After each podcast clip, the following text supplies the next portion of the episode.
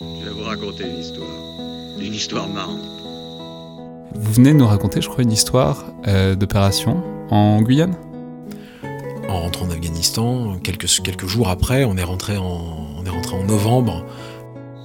Donc, comme je disais, en 46. Les fils de la bagarre, un podcast produit et réalisé par Anaïs Meunier dans le cadre de la revue Inflexion. Aujourd'hui, les chroniques de Sarajevo de Michel Goya, épisode 2. Force Candaria.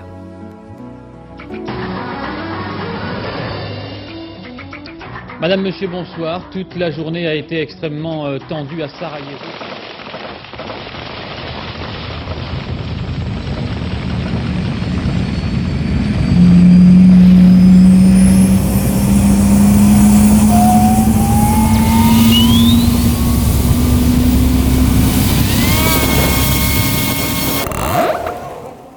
Nous voilà au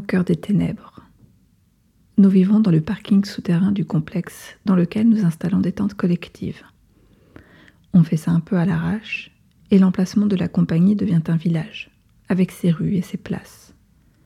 Les anciens ont tous été à Beyrouth. En 83-84, la place où se réunit ma section est donc baptisée Place des Martyrs. C'est un sale souvenir. Dès notre arrivée, le chef de détachement nous avait dit Hors de question qu'on se fasse entuber comme à Beyrouth, on se bat. On a surtout la trouille d'un dracarbis, qui serait d'ailleurs facile à organiser. Mais heureusement, l'attaque à l'explosif n'est pas encore à la mode, on aura juste droit aux balles et aux obus. Et c'est notre lot dès que l'on met le nez dehors. Notre mission est de transformer Scandaria en un fortin avant l'arrivée du gros du bataillon. Nous passons donc nos journées à faire des blast walls et à empiler des sacs à terre en plein soleil, sale et hirsute. Il n'y a toujours pas d'eau. C'était un temps déraisonnable. Je me souviens de ces toilettes chimiques laissées à l'extérieur du complexe et où on s'y disait en voyant les trous de balles, des vrais, non pas ici.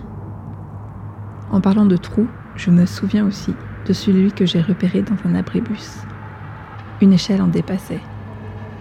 N'écoutant que mon adrénaline, qui me disait alors beaucoup, je décide de descendre l'échelle accompagné d'un marsouin. Et là, dans l'obscurité, on découvre un monde souterrain. Dans les films de Fritz Lang, les souterrains représentent l'inconscient. On y trouve des trésors, des lépreux ou des bandits. Dans une ville en siège, le souterrain est un endroit où on survit.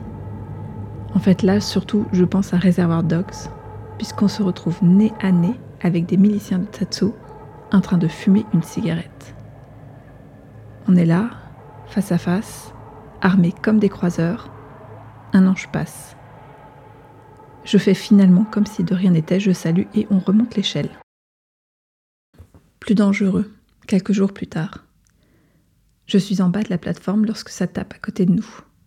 Tout le monde se planque, mais je suis coincé dans un engin du génie je me surprends à calculer la vitesse d'une balle de 7,62 x 54, 800 mètres par seconde, et à considérer que j'ai 0,7 secondes avant qu'elle arrive sur moi, soit la possibilité de faire 3 mètres.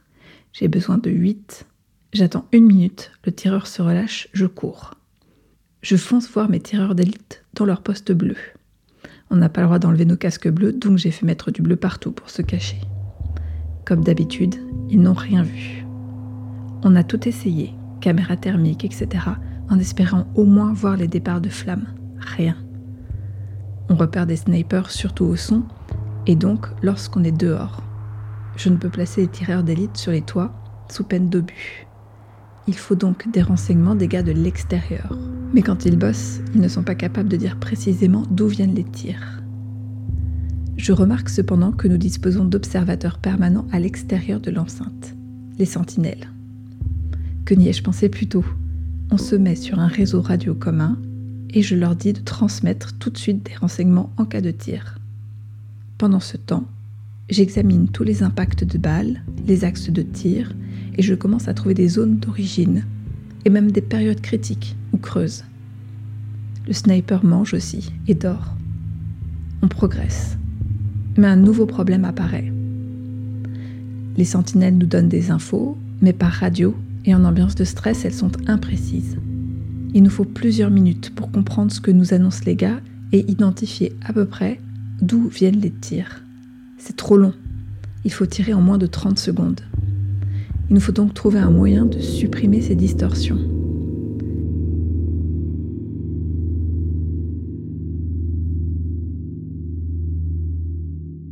Je fais alors appel au bon dessinateur de la compagnie et je lui demande de dessiner tous les alentours du bâtiment de Scandaria à la fenêtre près. Je prends ensuite un télémètre laser et je calcule toutes les distances. Le croquis est ensuite photocopié en de multiples exemplaires et largement distribué avec une version réduite pour les sentinelles. Ainsi, lorsque l'on entend sur le réseau tir, origine possible Alfred 2, l'information est rapide et non déformée. Pour accélérer encore les choses, j'impose à chaque tireur d'apprendre le croquis par cœur, en particulier les distances des objectifs. Lorsqu'il faut se mettre en position de tir et régler sa lunette, on gagne ainsi de précieuses secondes. Le système paraît au point, mais nous avons encore beaucoup de mal, dans tous ces bruits de balles, à distinguer ceux qui nous sont vraiment destinés et surtout d'où ils viennent vraiment. Heureusement, il y a le manuel du sous-officier d'infanterie de 1949.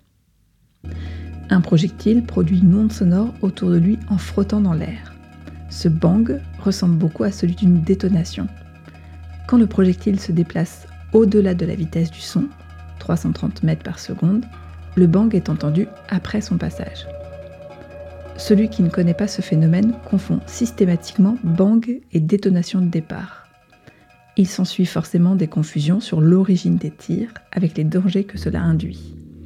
Il y a même un troisième bruit, le sifflement, provoqué par le cône de vide derrière le projectile. Les anciens parlaient de tac-si-to.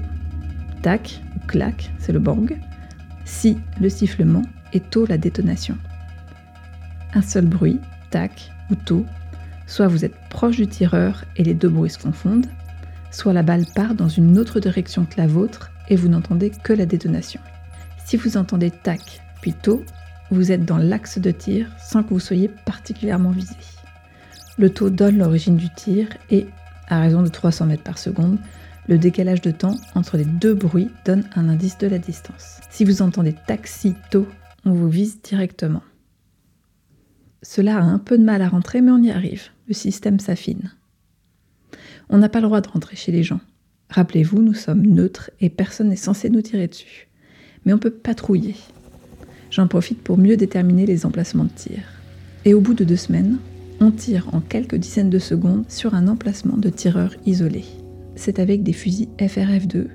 On ne perce donc rien, mais cela dissuade incontestablement les malfaisants et rassure nos gars qui savent qu'ils ont des anges gardiens. Fin de l'acte 2 à suivre.